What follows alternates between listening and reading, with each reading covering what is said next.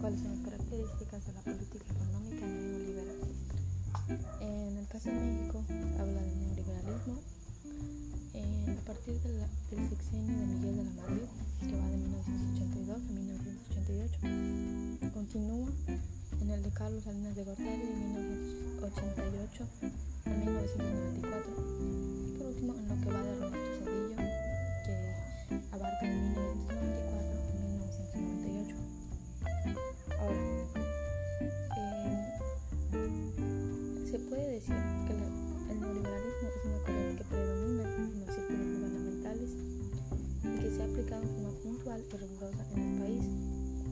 decir, que es el modelo económico que se manifiesta en la política económica mexicana.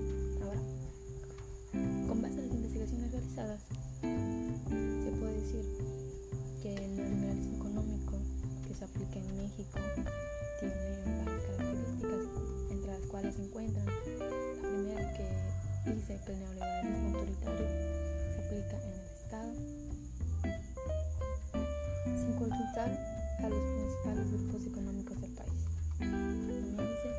centralizado. ¿Por qué? Porque el gobierno no toma en cuenta las necesidades y características económicas de las diversas regiones y estados del. También que favorece en primera instancia a los grandes capitales externos y deja en segundo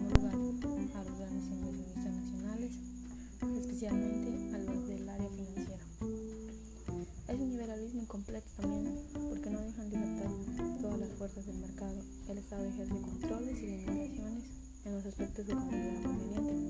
Por ejemplo, los salarios están sujetos a controles y por lo general no rebasan cierto porcentaje. Por ejemplo, el salario mínimo, en tanto que el gobierno aumenta en forma desproporcionadamente los precios de los bienes y servicios estatales, eh, con lo cual se puede decir que no está a la par. Otra característica también es que el gobierno se convierte en juez y parte y decide qué bienes y servicios están sujetos a ejemplo de esto son los salarios mínimos que no están fijados a libre juego la oferta y la demanda. También se basa en una apertura comercial indiscriminada, dejando sin ninguna protección a las actividades productivas y comerciales internas, por ejemplo, la industria juguetera. También eh, depende del exceso del capital externo de otros, de otros países y en especial, muy en especial de la inversión extranjera,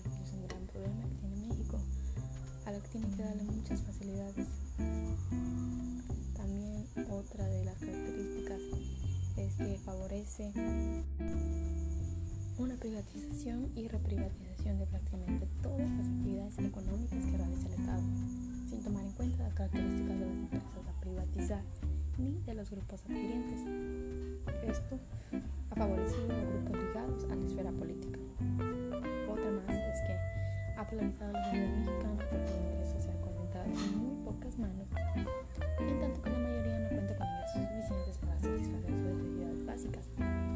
El número de mexicanos en pobreza extrema se ha incrementado en los últimos años, esto de acuerdo a las cifras del INEGI. También se basa en la corriente neomonetarista, la cual afirma que los problemas monetarios del país se ayuda a resolver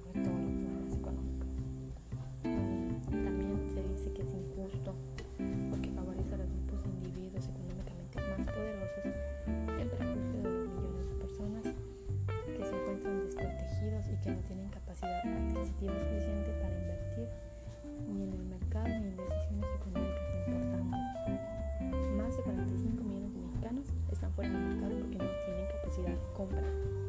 Okay. Um, a través del neoliberalismo, el Estado pretende impulsar la modernización del país sin tomar en cuenta las consecuencias que puedan ser negativas.